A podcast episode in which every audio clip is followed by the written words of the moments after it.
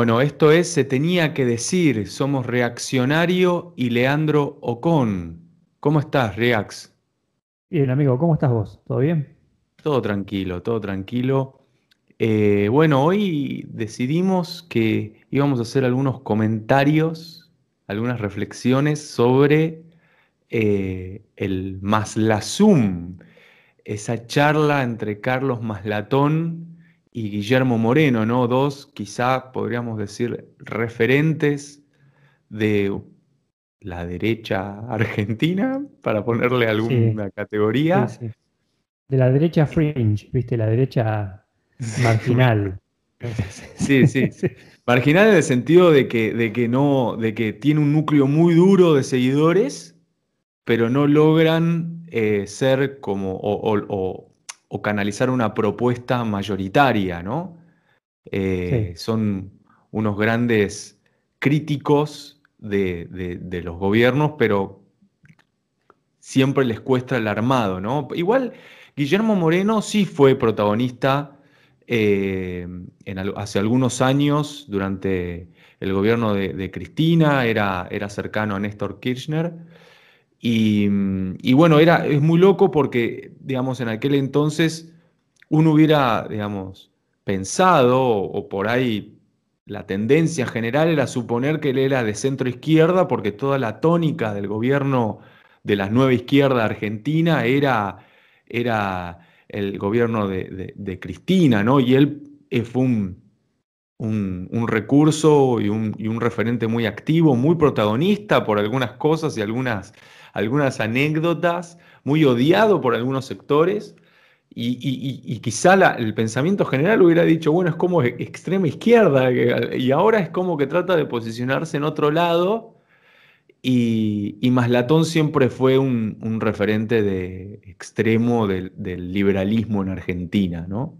Tipo de, de, mucha, aparentemente mucha riqueza económica, supo, supo vincularse con un empresario argentino, Wenceslao Casares, y desde el, desde el año 2000 con las .com y, y, ahora con el Bitcoin es un, es un empresario argentino del Bitcoin hoy en día, ¿no?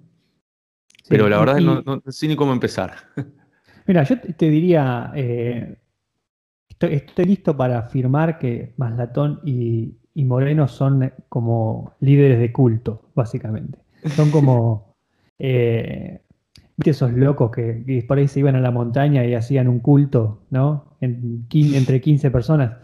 Y son, claro, son personas, eh, digamos, de cierta excentricidad y por eso es que por ahí son tan magnéticos para, digamos, para algunas personas. Es más, Malatón, por lo poco que yo lo he visto, digamos, eh, es como un poco el Joker del liberalismo porque incluso eh, trolea a sus propios justamente seguidores, ¿no? Por ahí les sale con algo que no se estaban esperando, ¿no? Es como algo que por ahí es de cualquier eh, lugar del espectro político y él inmediatamente lo declara como una verdad y quizás es algo que uno pensaría que está en, las antípodas de lo que piensa él. Pero de alguna manera lo hace como entrar en su marco mental. Una persona que se nota que es muy inteligente y que le gusta un poquito eh, hacer un poco de ruido.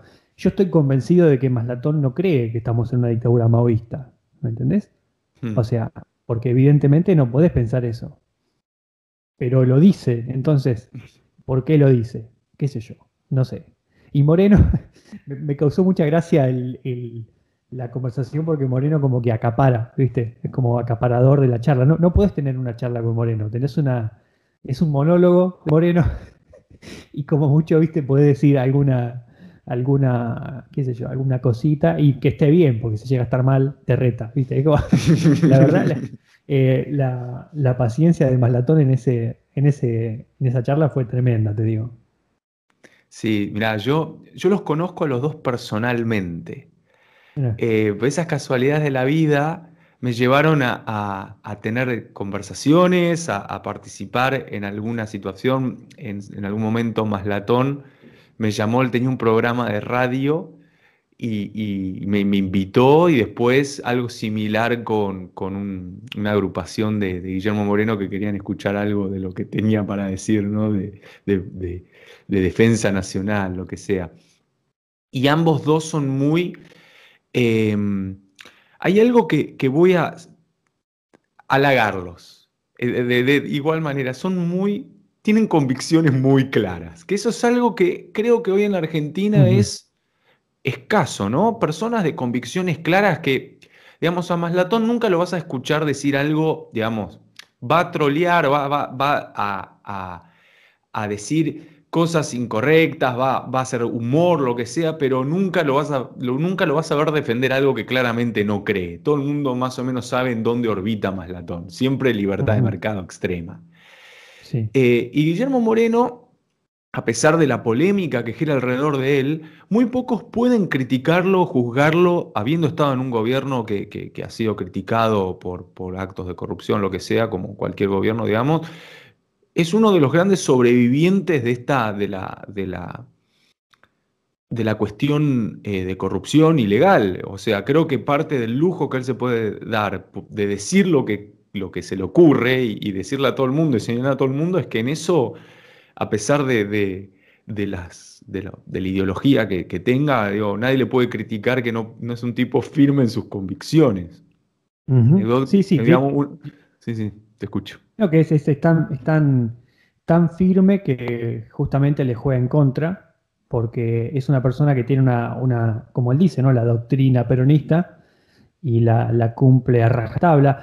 Vaya, o sea, que también es un tema que es la doctrina peronista, no sé, o sea, eh, supuestamente, eh, digamos, eh, está súper clara, pero él al mismo tiempo entiende que es una doctrina viva, o sea, que es una doctrina que se adapta a cada circunstancia. Lo que sí él hace es como el, es como el estudiante de Marx, ¿no? Es que él, toma la, teoría marxista, digamos, y la, la traslada a la realidad actual. Todo el tiempo se va actualizando, mm, ¿no? Totalmente.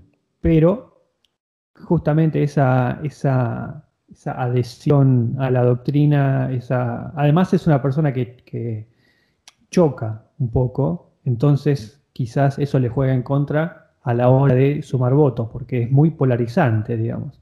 Eh, no, no. Viste que hoy en día los partidos políticos son eh, como coaliciones de intereses, pero que, tienen, que no tienen ideología, tienen una ideología, viste, como nebulosa, indefinida, amorfa. Es como que, y queremos que a la gente le vaya bien y, queremos ir para adelante y, ¿viste? y, que, prosperemos. Y no se sabe bien cómo, qué, se va a hacer. Y era al contrario, él es una persona que todo el tiempo está volviendo sobre una base de principios que, claro, no coincide con la estrategia de los partidos hoy. La estrategia del partido grande hoy es abarcar a la mayor cantidad de gente posible, renunciando lo más posible a toda pureza doctrinaria, digamos.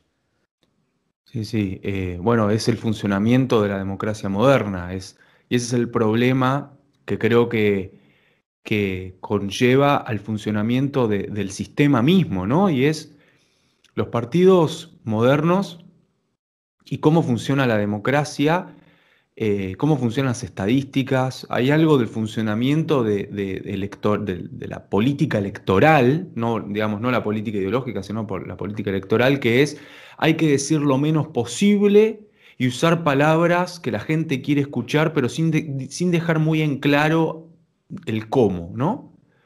Entonces, y hay acuerdos entre los partidos. Yo me acuerdo que en las últimas elecciones habían acordado temas que ninguno iba a hablar. ¿Cómo, puede ser? Y encima temas importantes, ¿no? Como por ejemplo el aborto, digo. Eh, se acordó entre, entre, los candidatos que ninguno iba a posicionarse con respecto a ese punto. ¿Cómo, puede ocurrir eso? Y porque eso claramente demanda una, cuestión eh, eh, binaria, ¿no? Digamos, es, es, binario. Eh, por, lo menos cómo es la lógica discursiva del, problema. Entonces, para evitar el binarismo, no hablemos del tema.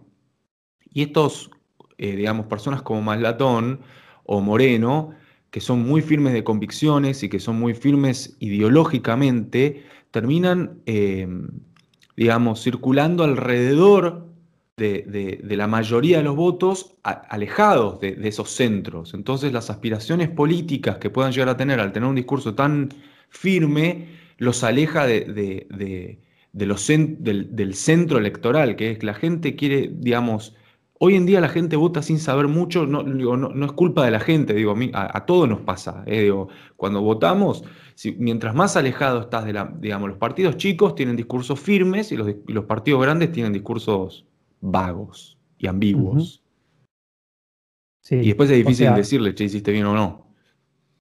Sí, sí. Eh, no, y yo te digo, lo mejor que pueden hacer los partidos chicos es, justamente eh, mantenerse en esas comisiones firmes porque es lo único que tienen. O sea, no tienen eh, la posibilidad de... O sea, el, mercado, digamos, del, discurso vago y ambiguo ya está saturado, digamos, ya, está ocupado por los partidos grandes y ya no podés, digamos, ser más eh, general, general que ellos, digamos. Entonces, lo único que te queda es mantenerte firme. Yo estoy totalmente en contra de que los partidos chicos establecerse firmemente. Eh, y, digamos, y quizás nunca puedan salir de ahí, porque tampoco está garantizado que vos salgas a buscar votos y funcione. Digamos, es lo que una vez hablamos, el dilema de las iglesias, ¿no? ¿Qué hago yo? ¿Resigno doctrina para llegar a más personas? ¿Hasta dónde resigno? ¿Hasta dónde llego? Tarde o temprano, si yo llego a la mayor cantidad de gente posible, voy a terminar casi sin doctrina. Y si me encierro en la doctrina, voy a terminar casi sin seguidores. Es una decisión que tienen que tomar todos los partidos. Y yo no sé qué es, o sea, Moreno obviamente mm, supongo que sabe que no va a ser presidente nunca supongo que él pensará, no sé, tratar de crear algo para que el día de mañana alguien más lo retome, o quizás es posible que sea de los pocos peronistas ortodoxos que quedan, ¿no? De una especie como de, ideología que está muriendo, quizás, no sé, y él quiere mantener viva esa llama peronista que, que, que como es, que yo no sé en cuántas personas todavía sobrevive de la misma manera. No sé, ¿qué pensás vos? Yo creo que mm, hay algo muy interesante en la discusión que se dio entre Maslatón y, Moreno y tiene que ver con una se, se manifestó algo que, yo hace mucho no, no veía, por eso lo, me, estaba interesado en escucharlos. Y es algo distinto de lo que, de lo que por ahí venimos escuchando hace rato, ¿no? Una voz, eh, en el caso mm, de, Moreno, un peronismo que muchos, creo yo, pensaban que estaba muerto, ¿no? Esta idea de, mm, de un peronismo no pro sistema global, sino un, peronismo contra sistema, en el sentido de, de de reivindicar ciertas cuestiones, que acá viene por ahí lo interesante de la doctrina peronista, y es muchos de los países que, son potencias en el mundo, hay cosas que nunca se animaron a, a discutir. Una vez que lograron ese camino del desarrollo, del poder económico, del poder militar, son cosas que no se discuten en esos países. En Argentina discutimos todo, ¿y qué es lo que dice Moreno? Que creo que eso es lo reivindicado. No, nos corrimos del eje. Porque cuando estábamos en este camino, de, acuerdo a la cabeza de, Moreno, ¿no? de acuerdo a la, doctrina peronista, cuando estábamos en este camino, estamos en el camino a ser un país como estos otros que dominan el mundo. ¿En qué momento nos corrimos del camino? Eh, eh, nos fuimos del camino, hay que volver al camino, porque este es el camino de los poderosos, el, el resto es el camino de los débiles. Y ahí él retoma otra serie de, cuestiones que, yo me voy a tomar el lujo de decir no son tan originales por ahí del peronismo, lo que tiene el peronismo es que lo trató de acoplar a la realidad argentina, pero la idea del pacto social, la idea de, la burguesía industrial por sobre la burguesía agraria, son todas nociones que, circulan desde antes de la existencia de Perón, digo, eh, eh, eh, Prusia había pensado en esa lógica, Em, digamos, Japón, digamos, con, la restauración Meiji, son años antes de que naciera Perón, ¿no? Estados Unidos también, sí. Sí, sí, digo, es, esa forma de... El conflicto entre los, los financieros, digamos, y los industriales. Claro. Y bueno, y eso es lo que se vio. Eso que acabas de decir es exactamente lo que se vio. Maslatón, yo no creo que Maslatón sea un liberal, liberal, neoliberal, como creo que en eso estoy de acuerdo en, lo que surgió la charla. No es un neoliberal que está dispuesto a, a someter todas las reglas del mercado porque él siempre reivindica cuestiones artísticas, arquitectónicas, tiene algo de conservador, sin duda, sin duda tiene algo de conservador y ahí es donde, donde es difícil detectar si Maslatón es efectivamente un, un, extremo liberal a lo que uno pensaría otros referentes políticos liberales, a lo, no sé, Milley, Espert, o que Maslatón tiene toda una, una, una, beta de proteccionista de algunas cuestiones. Eso lo hace más bien pro Estado, digo, para proteger una arquitectura, para proteger lo que sea. Él, es fanático del edificio donde vive el Cábana. Bueno, si, sos, si querés proteger la arquitectura del Cábana, tenés que legislar. Em, eh, y, se vio esto, ¿no? Y en la discusión se ve clarísimo cuando discuten sobre, sobre el Bitcoin y sobre el mercado financiero. Eh, la reacción de Moreno frente a lo que él entiende que es la verdadera producción de bienes y servicios difiere de la interpretación de lo que eh, Maslatón interpreta que genera riqueza. Uno dice, no, ¿dónde están los fierros? ¿Dónde están las cosas? Esto, eh, hacer cosas es riqueza. Eso es piripipí, ¿viste? No sé qué le decía Moreno, pero, pero de alguna forma menospreciaba el mercado financiero y reivindicaba el mercado, digamos, la producción industrial y lo que es la misma discusión que acaba de plantear.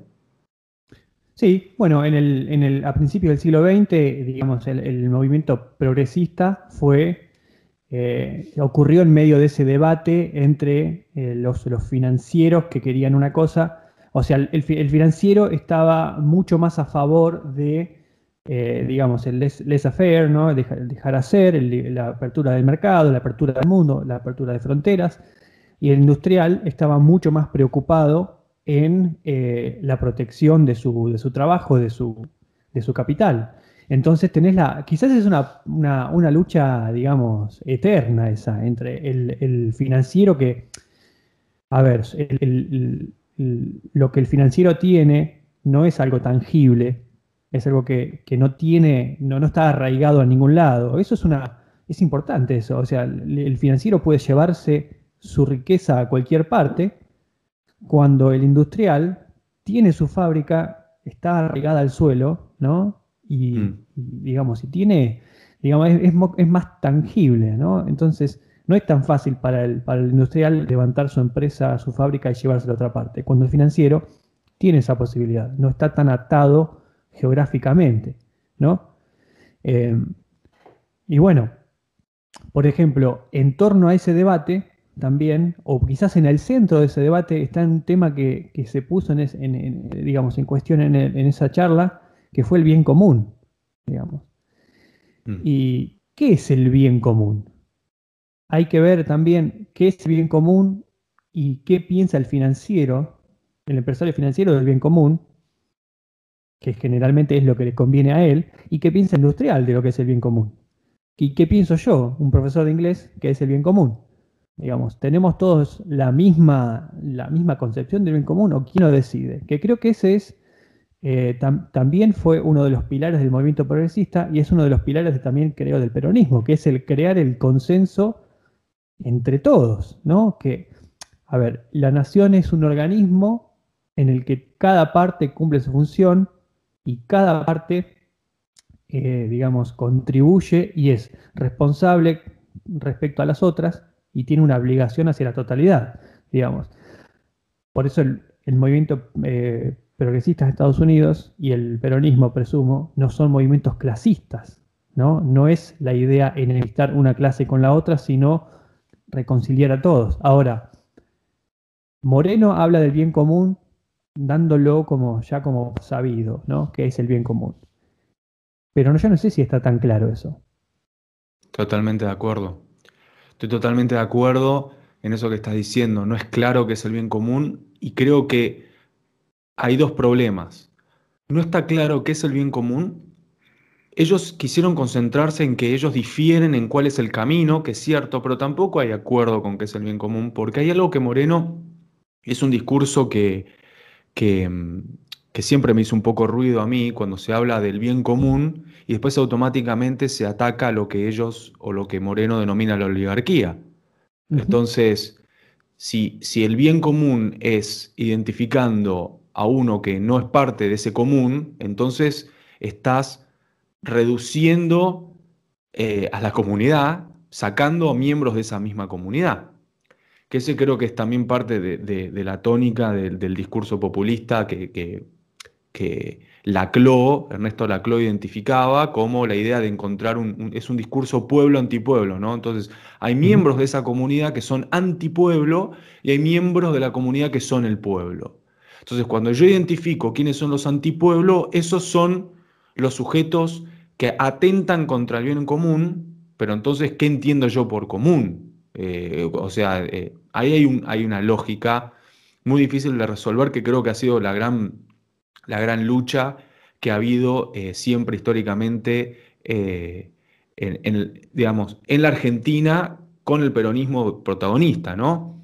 Eh, la reacción de, considerar ciertos miembros de, poder adquisitivo alto, que yo no estoy, digamos, haciendo juicio de valor, yo tengo mi opinión al respecto, pero digo, identificar a miembros de la sociedad como partes enemigos de esa sociedad y ahí es donde siempre se lo ha asociado a veces al peronismo con la izquierda, ¿no? Con, eh, el peronismo eventualmente se fue a la izquierda, no hay duda de eso, pero eh, durante la década del 60 y, durante la década del 70 fue confundido como si fuera un movimiento de izquierda, incluso por parte de los mismos peronistas, ¿no? Por eso eh, Perón termina echándolos a más de un joven de la plaza.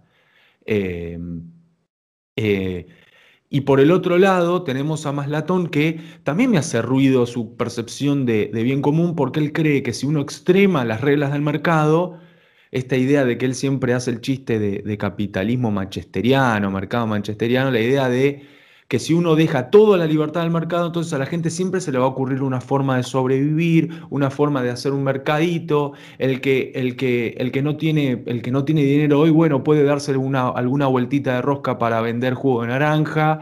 Entonces, Maslatón está fascinado con la lógica del funcionamiento por ahí de los mercados en, en, áreas informales como las villas miserias en Argentina, que no, que no facturan, que es todo mercado negro. Él siempre jode con el mercado negro, perdón por la palabra, eh, con ahora el, chiste de Barrani, la idea de que todo es negro porque la única forma de libertad es por fuera del Estado.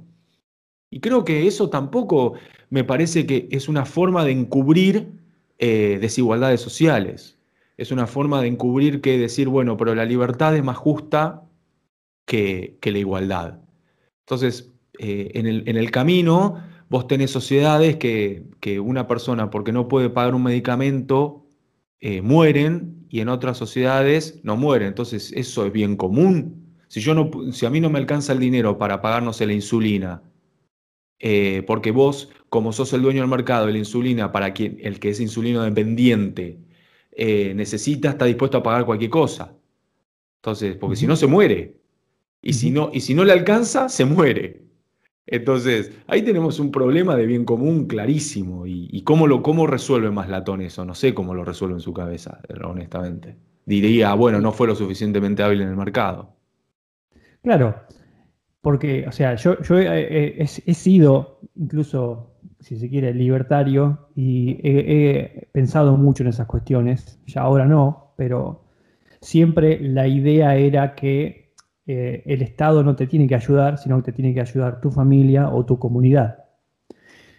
Pero claro, la contradicción es que precisamente el sistema capitalista hizo todo para romper los lazos comunitarios, ¿no? Perdón que me ponga marxista, pero hizo todo como para disolver esas relaciones ancestrales, patriarcales, ¿no? Y la, digamos, las, fronteras, las, barreras culturales se fueron erosionando, la, solidaridad cultural se fue erosionando, la modernidad es muy, muy, muy culpable de esto, digamos. Antes vos tenías eh, en una sociedad, en una comunidad, un consenso orgánico que había crecido con a lo largo de la historia qué sé yo, quizás en torno a una religión generalmente, ¿no? Pero la, misma modernidad elimina esos, esos consensos, eh, deja al individuo solo frente al Estado. Esa es eh, teoría juveneliana, digamos, el, Estado y el individuo, ambos aprietan a las sociedades intermedias, a, a los poderes intermedios como la familia, la, la iglesia, la comunidad. Entonces, a partir de eso, las sociedades, las democracias empiezan a intentar construir consensos abstractos y artificiales. ¿No? Todos somos ciudadanos, todos somos argentinos, todos somos tal cosa, pero que no tiene la misma fuerza que el consenso orgánico que tardó siglos en desarrollarse entre las comunidades. Entonces, siendo, o sea, no puedes tener, apoyar un sistema capitalista que tiende a destruir las barreras culturales y sociales solidarias y a la vez pedir que a los pobres les ayude en un contexto, digamos, eh, si se quiere, eh, penseriano, ¿no? Tipo, eh, ¿cómo es? Sí, sí. Capitalismo salvaje. capitalismo salvaje, era como que ah el capitalismo como que mm, eh, se regula a sí mismo la población, incluso alguna cosa mm. medio maltusiana también. Es como que eh, sobreviven los que pueden y los que no pueden es porque incluso no son virtuosos, ¿no? Es como es, hasta estar metida la parte eh, calvinista y es como que si no sobrevivís es porque vos sos, defectuoso, algo te pasó. Entonces vos tenés una persona que está en este contexto, ¿no? ¿Cómo sobrevive esa persona si no puede? No tiene familia o quizás estos lazos ya no existen, digamos, esta solidaridad no existe. Y no existe tampoco en el Estado. Bueno, vos lo que vas a tener probablemente sea una sociedad más próspera, porque es como salir a matar los perros de la calle, digamos. No va a haber perros en la calle y probablemente la, ciudad, vos, ah, vos puedas decir, no, vos sabés que no hay perros en la calle acá. ¿Entendés? Y no, y acá tampoco hay pobres. ¿Y por qué? Porque se murieron todos, ¿me entendés? Mm. Eh, y siempre vas a tener gente que se cae del barco. Sí, obvio. Lo, escuché al mismo Moreno decir, ¿no? Que eso sucede en Brasil. Tenés 60% de la gente en el barco y 40% nadando, digamos, al lado para tratar de estar a la par. Si vos, si ese es el modelo que vos perseguís, bueno, sabés que tenés que convivir con ese tipo de consecuencias. A su vez, si vos eh, crees en la intervención estatal, tenés que saber que eso se puede ir de las manos. O sea, se puede transformar, transformar en una herramienta de corrupción. Totalmente. Creo que, digamos, nosotros porque por ahí estamos, charlamos de esto todo el tiempo, ¿no? Nosotros no solo charlamos acá en este podcast, pero charlamos mucho de esto. Y, por eso es fácil para nosotros también entender por qué Moreno en la, en la, conversación que parecía un delirio, pero no lo era, hablaba siempre del amor.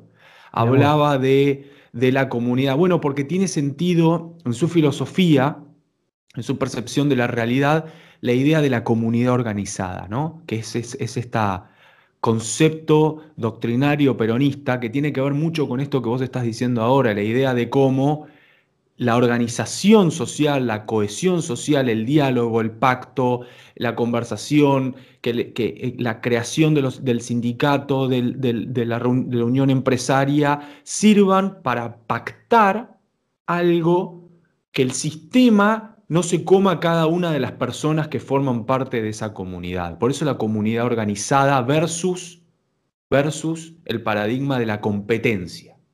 El paradigma de la competencia no queda claro en el sistema liberal, capitalista, extremo, sobre todo el que propone por ahí algunos referentes mucho más eh, liberales en ese sentido, cómo resuelve aquellos que pierden la competencia. Ok, jugamos una carrera, está el primero, segundo, tercero, cuarto, el que sale último, ¿qué hacemos con ese?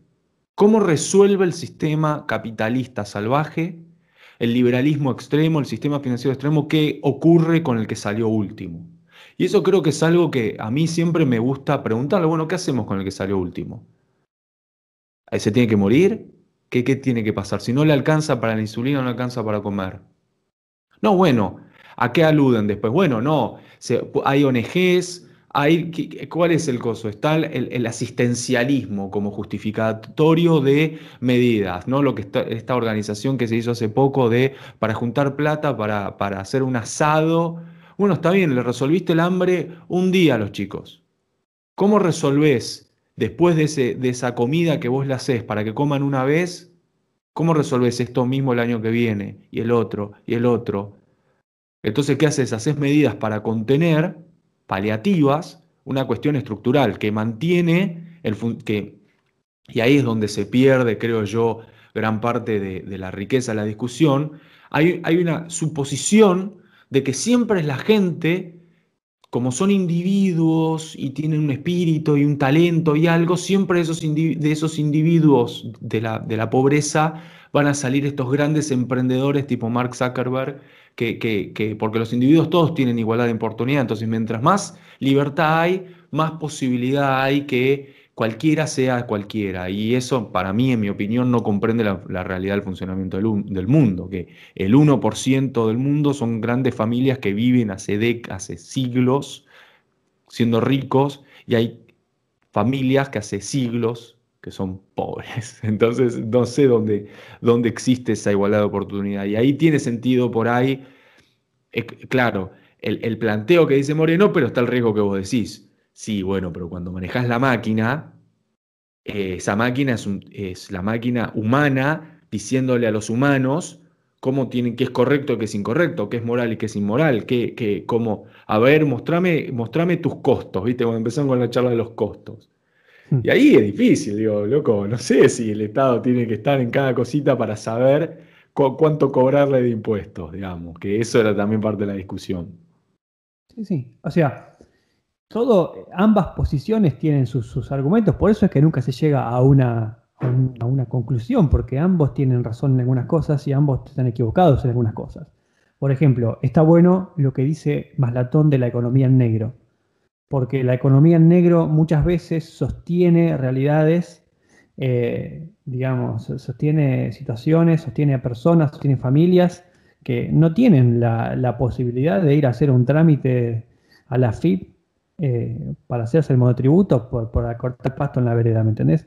Que tampoco tiene por qué ser eh, blanqueado que yo corto pasto con una maquinita al hombro, ¿me entendés? O sea, me parece ridículo que me exijan a mí que pague impuestos por eso. O sea, es como, viste, está ese, esa, ese, no sé si es un meme, no sé si es verdad, pero que vi una vez que, qué sé yo, vi un nene vendiendo limonada, viste, en la, en la vereda y, lo, cerraron porque era negro, ¿me entendés? Eh, bueno, está bien. Es, eso me parece cualquier cosa, digamos, porque cierto margen, cierta fracción de la economía tiene que ser en negro necesariamente. No puede ser un chico que tiene su primer trabajo a los 14 años, podando árboles, le hagas hacer un trámite en la FIP, ¿me entendés? Me parece ridículo. Pero, a la vez, eh, la economía en negro tiene sus, eh, tiene sus contras. Por ejemplo, la comida.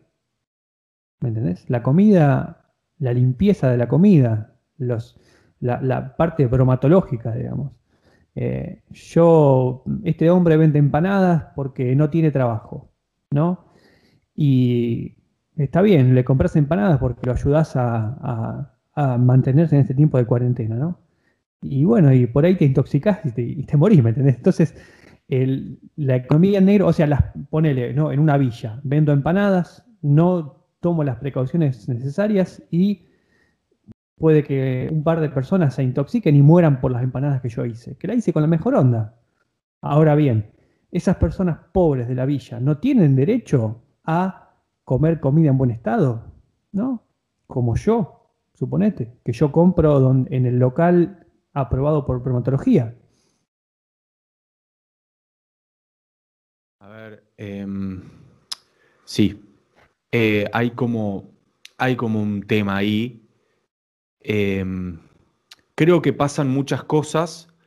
Creo que en eso habían acuerdos entre Maslatón y, Moreno sobre que hay algo que es indiscutible. Los países latinoamericanos tienen excesos de impuestos, sobre todo Argentina.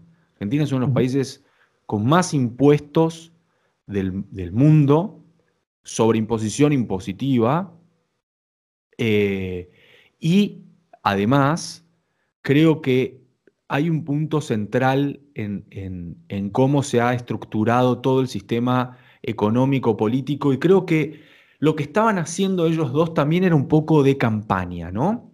Ambos, ambos pertenecen a partidos políticos, Ambos tienen aspiraciones políticas.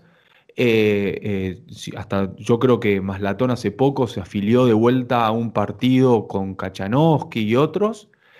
Y, Guillermo Moreno está, planeando armar una, una rama alternativa partidaria. Entonces creo que parte de esa, de esa discusión, parte de, lo que se dialogó, era también tratar de captar ciertos votos de un sector que está descontento y paradójicamente en eso estaban de acuerdo, en que en la Argentina hay muchos impuestos y que hay algo que también es importante y es, creo que esto es lo más interesante de Moreno, corrió un poco el eje de, de la discusión de la patronal. Ambos estaban de alguna forma de acuerdo que no todos los empresarios son malos. Creo que eso es un, eso es un punto interesante, ¿no? Que no, no se discutió. Moreno critica la oligarquía, que la oligarquía es el que, el que no hace nada, no produce nada y gana plata. Ese, ese, para, ese, ese sí es el enemigo, ¿no? Pero ahora, el dueño de la fábrica no es el enemigo, es un tipo que tiene una fábrica, que tiene empleados, que les paga, que hay una relación asimétrica laboral, pero no es el enemigo del peronismo, cosa que ah, paulatinamente se ha constituido como el enemigo, ¿no? Digo, eh, eh, eh, el, dueño de una fábrica es el, patrón empresario maligno y, y, el, empleado es, siempre, digamos, víctima.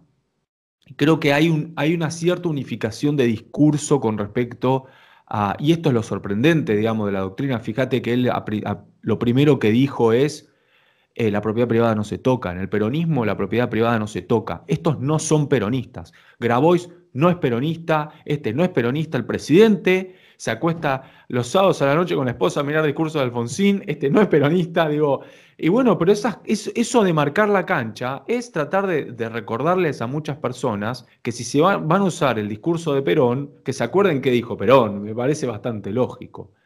Y, eso, digamos, me parece importante recordar que Perón era un tipo de derecha, digo, es indiscutiblemente derecha, era un militar, de origen militar, que accedió al poder eh, digamos, inicialmente por medio de un golpe de Estado y después se presentó a elecciones y ganó. Digo, es, es lo que muchas veces el peronismo critica de cómo ha sido la, historia argentina.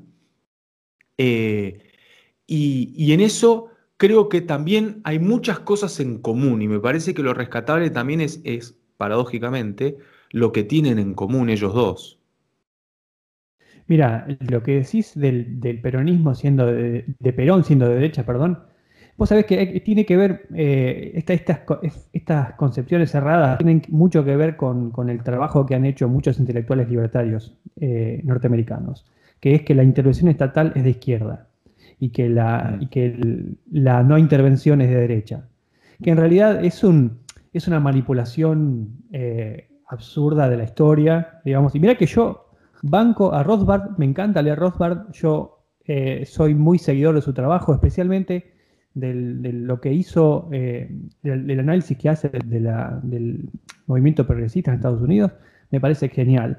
Pero es deshonesto, digamos, ese trabajo que hicieron de invertir las cosas, ¿no? o, de pervertir una realidad histórica. Y hoy en día, digamos, el, Estado grande significa izquierda y Estado chico significa derecha. Digamos. Es eso es resultado de esa manipulación histórica de la escuela libertaria eh, que no comparto y que lamentablemente acá Argentina está llegando y pegando mucho en un sector de los chicos, de los jóvenes y de no tan jóvenes también. Eh, pero bueno, eso es un, tema que, quizás es por otro momento, pero que está muy bueno. sí, eh, sí. Se hablaron varios temas que son para largo, la teoría de los costos, todo eso que... El tema, el tema también, claro, el tema de los costos, que tiene mucho que ver con el bien común también, porque en una situación, yo no soy economista, o sea, yo estoy hablando como un ciudadano común y corriente, digamos, pero sucede mucho cuando hay emergencias o hay catástrofes, ¿no? Porque ahora eh, de repente el alcohol en gel no se vale cinco veces más, Y un más latón te puede decir, y mirá, porque ahora está en mucha más demanda. Y capaz que el día de mañana, cuando pase todo esto, hay un stock tremendo de alcohol en gel sin usar y el alcohol en gel pasa a valer nada, ¿no? Entonces, el alcohol en gel es, quizás una necesidad sanitaria en un momento de emergencia. Está bien, es moral, es ético, responde al bien común que yo quiera sacarle cinco veces más el precio de ganancia, perdón, al, al alcohol en gel, o está bien que yo mantenga el precio que había antes. Ahora bien, ¿me voy a perder yo esta oportunidad de ganar más plata? ¿Por qué? Entonces estás como en una situación eh, difícil de responder. Malató te diría, es una cuestión de oferta y demanda, ¿no? Y Moreno te diría, no, es una cuestión de costos. Entonces, ahí está la cuestión central, porque el tema del costo tiene mucho que ver con el, con el bien común y con otro concepto que se tiró en el debate o en la charla, que es el del interés nacional. O sea, ¿qué le interesa a la nación? ¿no? También, ¿qué es el, ¿cuál es el, bien común? ¿Qué es lo que le interesa a la nación? Y en base a eso, yo voy a actuar sobre el tema de los precios también. ¿Por qué?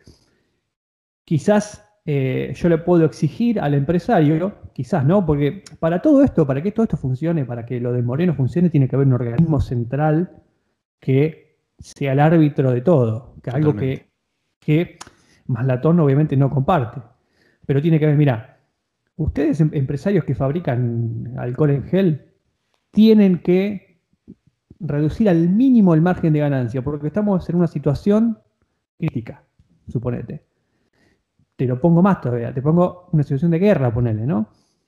El empresario puede decir, mira, yo, digamos, quiero vender los alimentos con tal margen porque si no, no me conviene. Y este organismo central te puede decir, estamos en guerra, mira, me vas a tener que dar eh, todo mitad de precio porque eh, es una situación excepcional. Entonces, ¿dónde está el punto ahí? Y yo creo que esa es una, discusión a la que no se puede llegar a través de la, del diálogo solamente. Alguien, si es que existe este organismo, tiene que decidir arbitrariamente.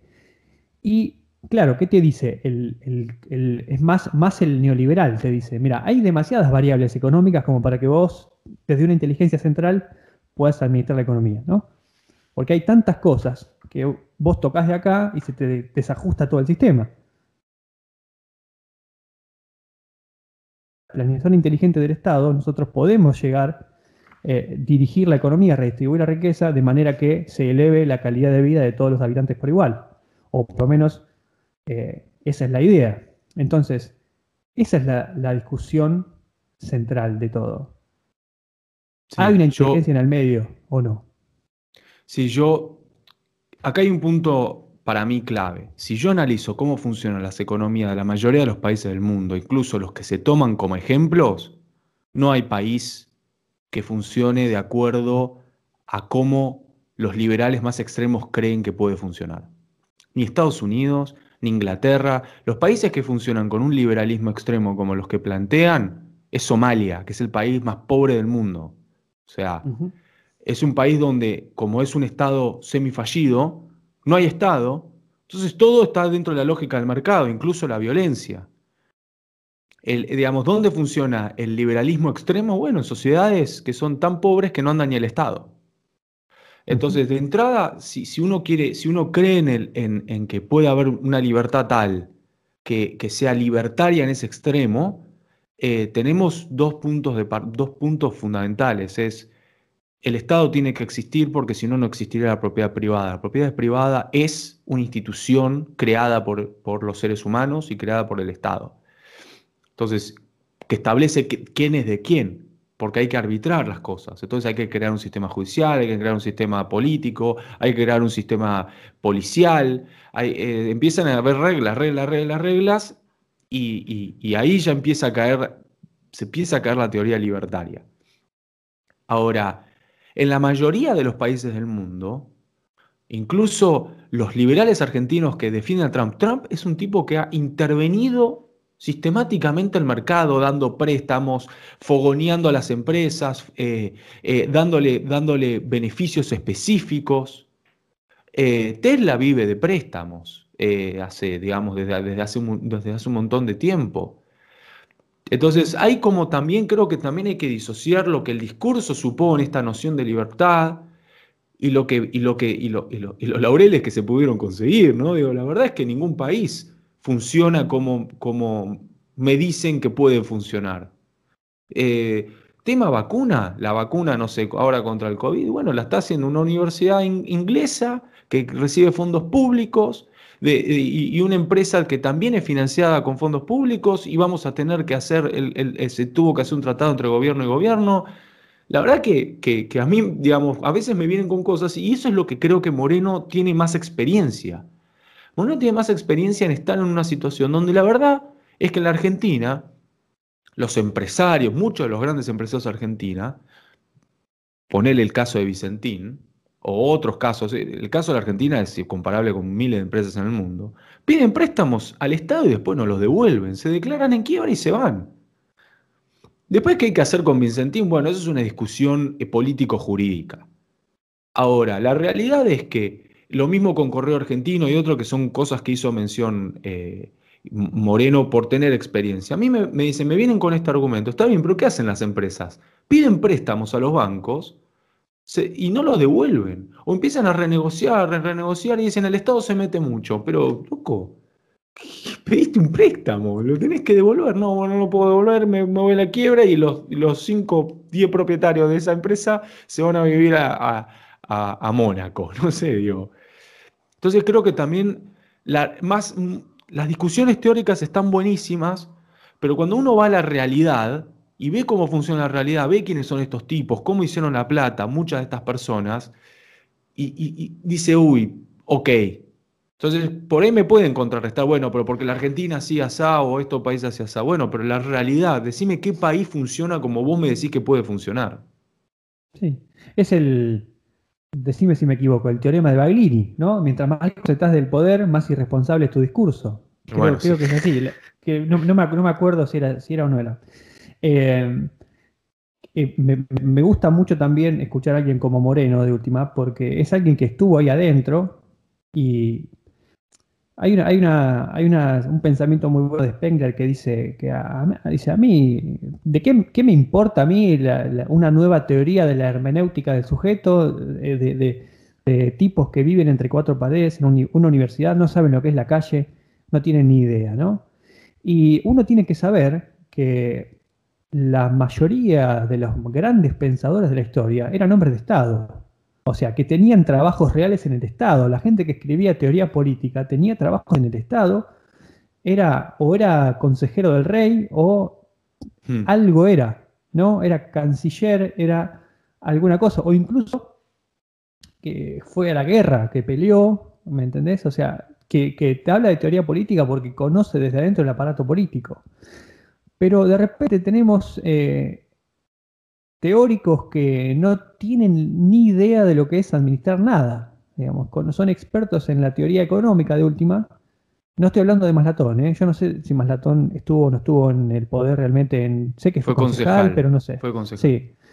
Pero hablo de otros, hablo, por ahí de tipos como Milei, qué sé yo, o Giacomini. No sé si esa gente realmente manejó algo alguna vez. Son asesores, sé que son docentes, quizás, no sé.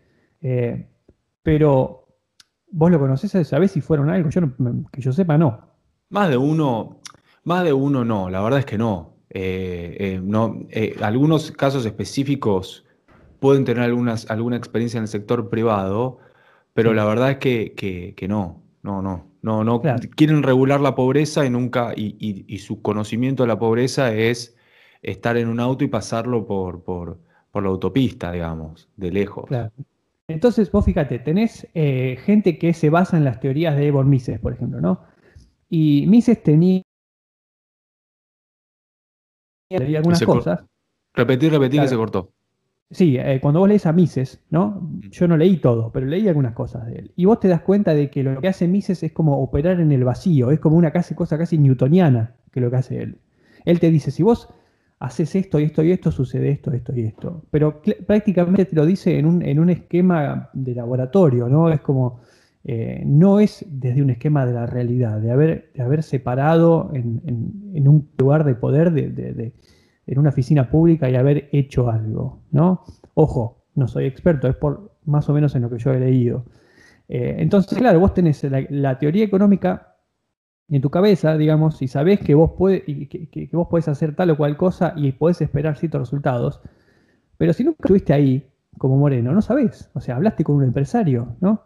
Eh, yo recuerdo que Lenin, por ejemplo, era una persona que no creía en pisar las fábricas, ¿no? Él decía que eso era como que era una pérdida de tiempo. ¿Para qué voy a hablar yo con el dueño de la fábrica? ¿Para qué voy a pisar yo eh, y hablar con los trabajadores si yo ya sé, yo tengo todo en la cabeza lo que hay que hacer? Entonces el tipo del escritorio eh, administraba la economía. Hmm. ¿no? Eso está en, tiempos modernos de, Paul Johnson. Eh, y claro, son, son personas que viven en, esa torre del marfil que, y que con irresponsabilidad, imagínate si encima a una persona que piensa así la pones en lugar de poder, digamos, que causa una catástrofe. Cuando en realidad la, realidad te pone barreras que vos, dentro del, ambiente aséptico del laboratorio o de, la academia, no te esperabas. Totalmente.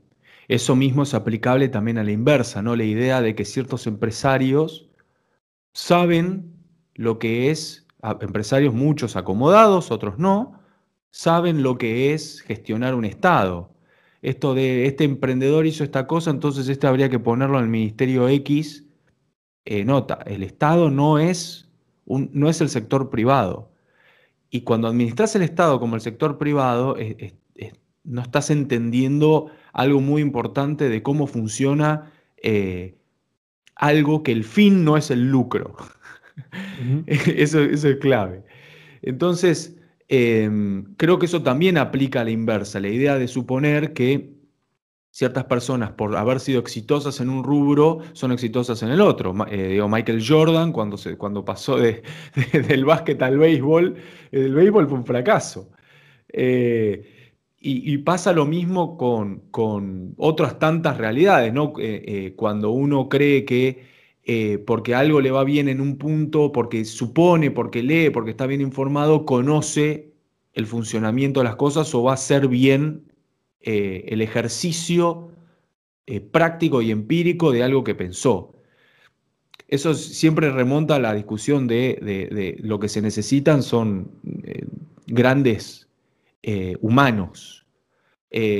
Eso es lo que se critica a veces por ahí de, cuando chicos muy jóvenes empiezan a participar activamente como políticos. Una cosa es la militancia y otra cosa es empezar a cobrar por, por hacer gestión pública.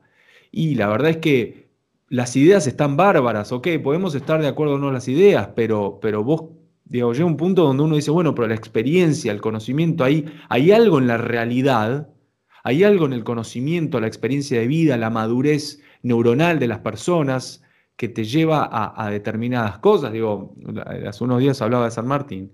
Bueno, San Martín se vivió todas. Eh, digo, San Martín digamos, se fundamentó en, algún plan, que esto y que el otro, pero cruzó los Andes. Después anda a decirle a alguien que, digamos, eh, a San Martín cómo cruzar los Andes. No, flaco, escuchame la cosa.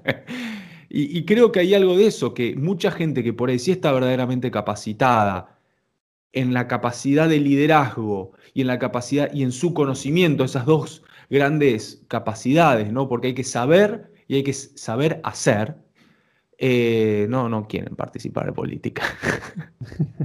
es verdad, este, vos sabés que algo, algo que me llama mucho la atención, ya que me hablabas de, de, Malatón y el, el, que él está en un partido o algo similar. Recuerdo haber visto una foto donde estaba, había varios, él, Kachanok y otros y eran básicamente, eran nueve personas, ocho eran economistas y ocho eran economistas liberales, ¿no? Y ese era el partido. Entonces, claro, esa, esa, gente, no sé, no pensó que quizás gobernar era, era algo mucho más complejo que simplemente administrar una economía, ¿no? O sea, la, la sobreespecialización es, es, algo eh, que hace mal a la hora de gobernar. De hecho, hay una, hay una cita muy buena de Edmund Burke, donde habla de, de que precisamente el arte de gobernar es tan complejo que requiere un manejo de muchísimas disciplinas y entre ellas la capacidad de liderar, la capacidad de, de, de, motivar, la capacidad de todo, de, administrar, ser, ser sabio, ser sabio que es una cualidad que no la encontrás en, cualquier persona, ser prudente. Eh, que vos siendo un economista, por ejemplo, eh, un economista liberal, y armándote un equipo de economistas liberales no vas a poder hacer. Vos sabés que Estados Unidos es el país de la libertad. Eh, em, durante la Primera Guerra Mundial, siempre lo digo, eh, eh, nacionalizó la producción de alimentos por una situación de, extrema urgencia. Entonces, ¿qué hace un grupo de ocho economistas liberales si de repente en Argentina hay un brote de ébola? ¿no? o si, ¿Qué hace si de repente entramos en guerra? Eh, en realidad lo que tenemos eh, en Argentina, vos fíjate lo que es la charla con Maslatón y, Moreno. Estamos obsesionados con la economía acá. Mm. Es como es porque será porque somos pobres, ¿viste? Como que, o, como que no hemos, no hemos encontrado hasta ahora la fórmula económica que nos puede funcionar. Pero estamos obsesionados. yo veo chicos que, tienen debates que suceden en, en una universidad, digamos, normalmente, y que lo ven como algo crucial para la salvación del país, ¿no? ¿Y, vos qué te parece? ¿Que tenemos que ser minarquistas o eh, liberales clásicos? 99% de esas cosas no se traducen en la vida real, o sea, son diferencias, digamos, teóricas para, para académicos, no para la vida real. Pero, ¿por qué estamos tan obsesionados con la economía? Por ejemplo, ¿por qué hoy en día sigue siendo un tema acá el, asunto de los costos o los no costos. Sí, yo acá tengo una opinión muy marcada con respecto a un tema y la voy a decir. Hay una idea en muchas personas que creen que para que la Argentina primero crezca, no sé en qué fundamentan esa opinión, primero hay que generar estabilidad económica. Y si yo me fijo históricamente quiénes son los países que más crecieron en los últimos 100 años, nunca fue primero estabilidad económica y después crecimiento. Lograron el crecimiento, lograron la estabilidad después de haber crecido y haber hecho todo lo contrario. Estados Unidos, eh, eh, Inglaterra, Alemania, todos estos países sufrieron mil veces, mil guerras, mil cambios de políticos, de sistemas, de regímenes. Fue todo un caos porque habían cosas que discutían y cosas que no discutían. Acá en la Argentina muchos creen que primero para crecer hay que lograr estabilidad. Entonces persiguen la estabilidad económica pensando que si uno mueve ciertas manijas o lo que sea, va logrando estabilidad macroeconómica, eh, el país va a crecer económicamente. Entonces siempre van por el ajuste, por el, por, el balance eh, comercial, por, por una serie de variables que creen que si se estabiliza, crecemos. Y en realidad el crecimiento solo se genera con, con, con, una cierta cuota de caos. El crecimiento es eh, desde el año 2003 en Argentina creció mucho porque, China estaba eh, demandando demasiadas eh, commodities y nosotros éramos un país que, que exporta commodities, entonces ahí se, inundó la economía de dólares. Eso fue caos, veníamos del 2001. No, no, la estabilidad es en el mundo, no hay ningún país que haya crecido de la estabilidad. La mayoría de los países crecieron, los que hoy son los más poderosos, después de haberse enchufado tremendas guerras. Eso no es, la guerra no es estable. Sí, sí, sí, así es. Este, bueno, es casualmente ese, pensamiento que es muy moderno y quizás también es una diferencia entre, entre Maslatón y Moreno, pero no quiero, digamos, asegurar nada porque no los conozco en profundidad. Pero hay una diferencia entre que el país se gobierne solo, que parece ser la, iniciativa de los, de los liberales más extremos, que el país solo, esto es la, teoría de Hayek, digamos, la, organización espontánea, solo la iniciativa privada genera organización, mm. estabilidad y orden. Y después tenés gente como lo que yo considero que es Moreno, que creen que gobernar es cosa de seres humanos y es cosa de hombres. Vos eh, no podés poner un país en piloto automático, no intervenir y dejar que solo florezca, porque no va a suceder. ¿Por qué? Por como lo que vos decís, digamos, el mundo te pone en aprietos, digamos, te pone, te pone circunstancias, te pone obstáculos que vos solamente con la inteligencia de una persona o de un grupo de personas vos podés anticipar, sortear, ¿no? Podés eludir, ¿no? Sobrevivir. En cambio, Moreno, claro, tiene, tiene la visión de que gobernar es cosa de hombres. O sea, entre hombres, esa cosa de yo me siento con vos, empresario, a discutir esta situación. ¿Qué pasó? Viste que en una parte cuenta lo de Quilmes, no me acuerdo. Sí, sí, sí. Él cuenta y le dice, bueno, mira, esto es así, así, así. Y el tipo se va y después vuelve y, está todo bien y arreglan, qué sé yo. Tenían un, tema con los precios ahí, con aumentar el precio o no. Em, y yo creo, yo tiendo a pensar más de, esa manera, que gobernar es cosa de hombres y no de sistemas. Los sistemas no gobiernan. Esta es la, teoría, digamos, neoliberal más extrema, que es eh, dejar, o sea, cuando vos intervenís estás haciendo mal, siempre. Lo que vos tenés que hacer es dejar, eh, dejar hacer gobierno absolutamente mínimo y dejar que sola la sociedad se organice. Como vos dijiste muy bien, digamos, el extremo, eh, la, realización más acabada del libertarismo es Somalia. Entonces, eh, si vos dejás que las fuerzas de la sociedad operen solas, vas a tener eso. Porque es una mentira que el libertarismo lleve a la prosperidad. Lo que quieren los libertarios es que primero el Estado haga todo el laburo civilizatorio, ¿no? que el orden se imponga y después, recién cuando ya esté todo ordenado, ahí dejar de gobernar y dejar que eh, como es que la sociedad sola se mantenga sin gobierno. Hay una, analogía que usa, o una metáfora bien, que, usa Moldbach para esto. Dice, eh, es como sostener un lápiz, ¿no? Con, el dedo así, ¿no? Arriba de una mesa. Eso es gobernar. Vos lo tenés el lápiz derechito. Es posible, digamos, que, que, vos con. O sea, dice, imagínate que este lápiz ahora fuera como un palo de teléfono, un poste de teléfono. Vos lo tenés así. Es posible que con tu mano, con tu dedo mismo, si el equilibrio es correcto, vos puedas sostener ese palo gigante con tu dedo, dice. Ahora, ¿qué pasa si ese, si ese dedo, o sea, si, ese palo se te empieza a torcer y a caer?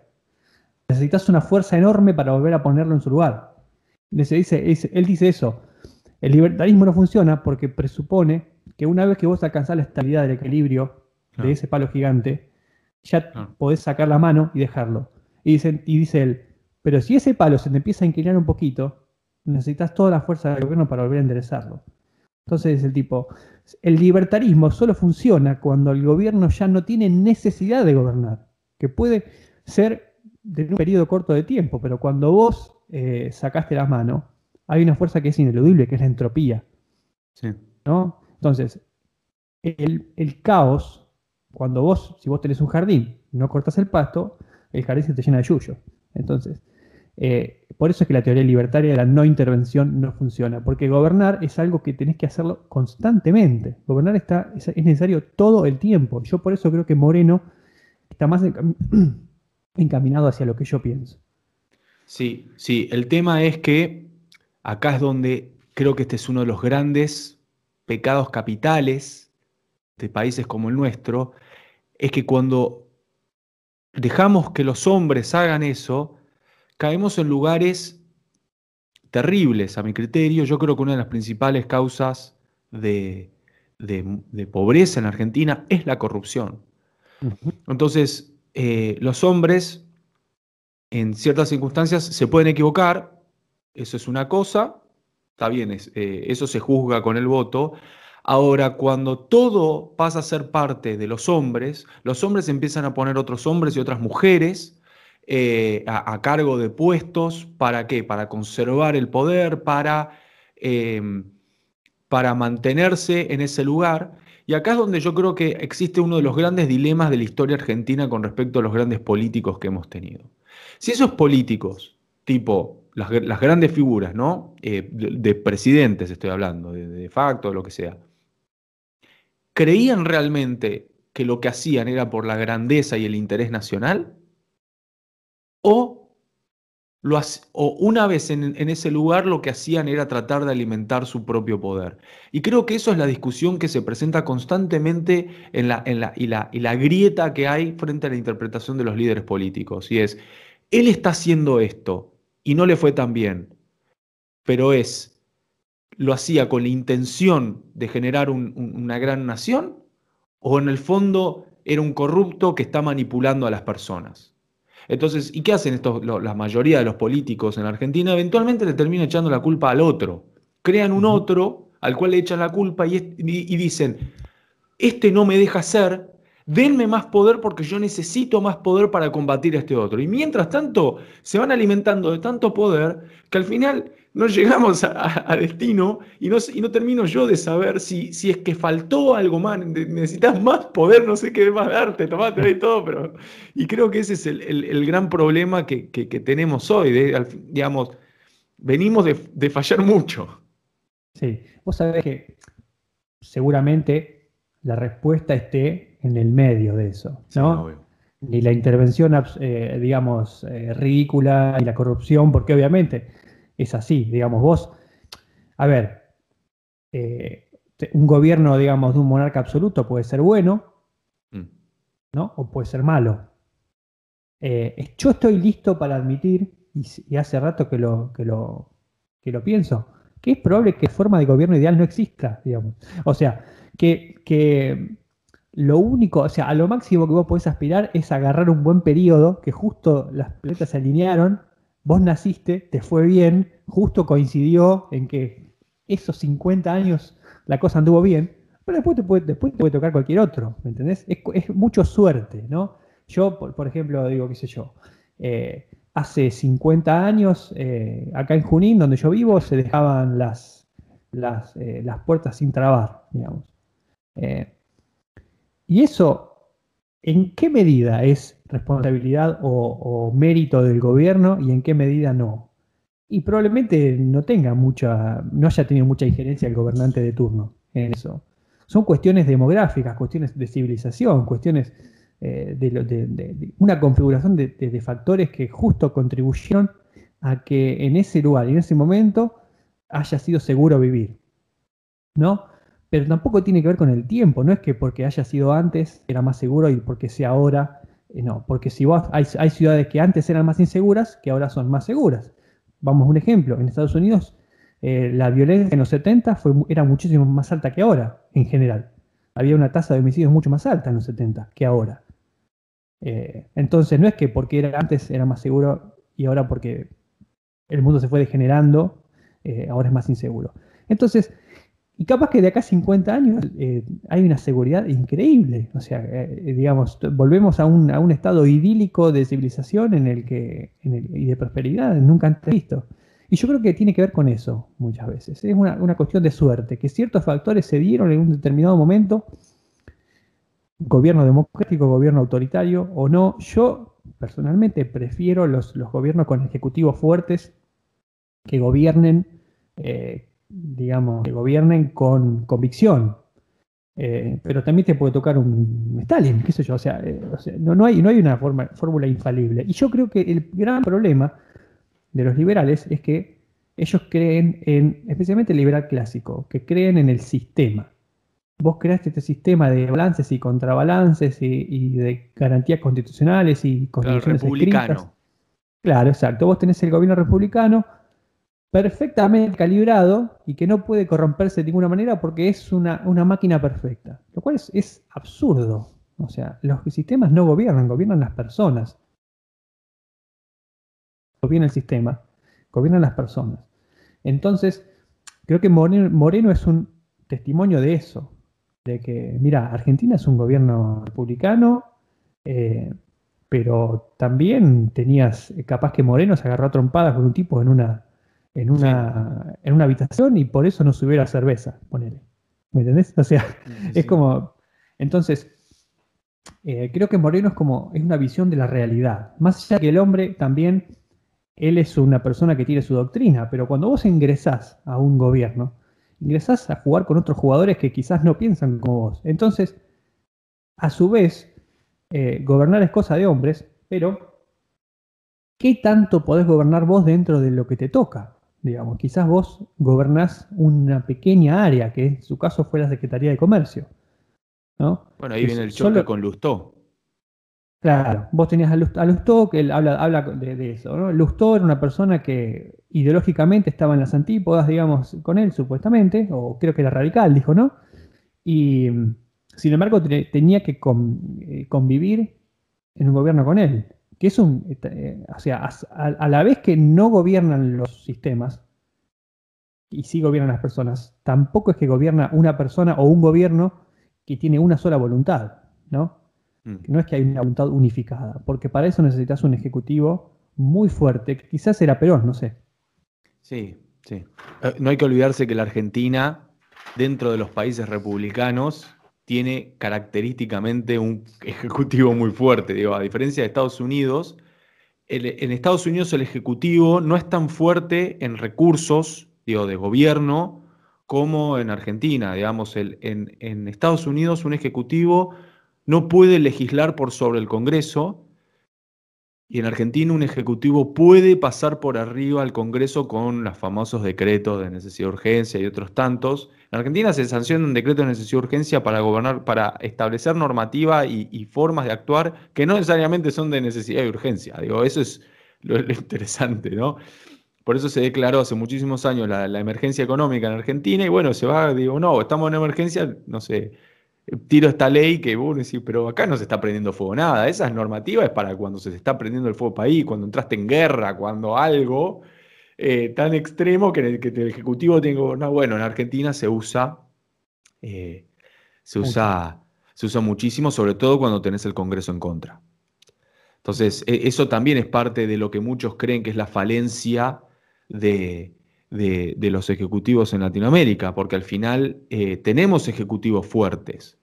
No tan fuertes por ahí como un rey, como un monarca, pero son ejecutivos fuertes y no les va tan bien como otros países que tienen ejecutivos más débiles. Quizá al final la causalidad termina siendo inversa, por lo que necesitamos es un legislativo más fuerte y un, y un ejecutivo más débil, o un poder judicial más fuerte, digo, no, no, acá lo que, lo que maneja todo es, al final, es eh, un, sistema electoral un tanto raro, siniestro.